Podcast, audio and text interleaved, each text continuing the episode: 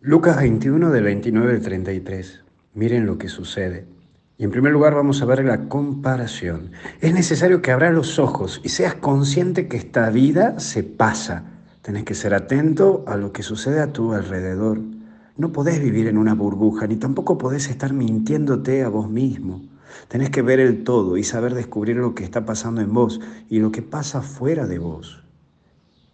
Pero también entra esto de el reino está cerca. Creo que todos pasamos etapas en la vida y también saber que hay que asumir las cosas.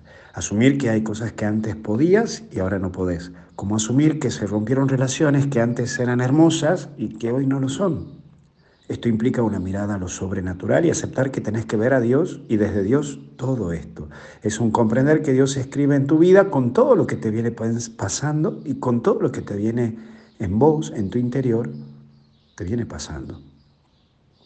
Solo mirando la película de tu vida con Dios y desde Dios, podrás comprender que hay un final feliz. Porque todo es bueno cuando uno mira las cosas desde Dios. Y por último, no pasarán.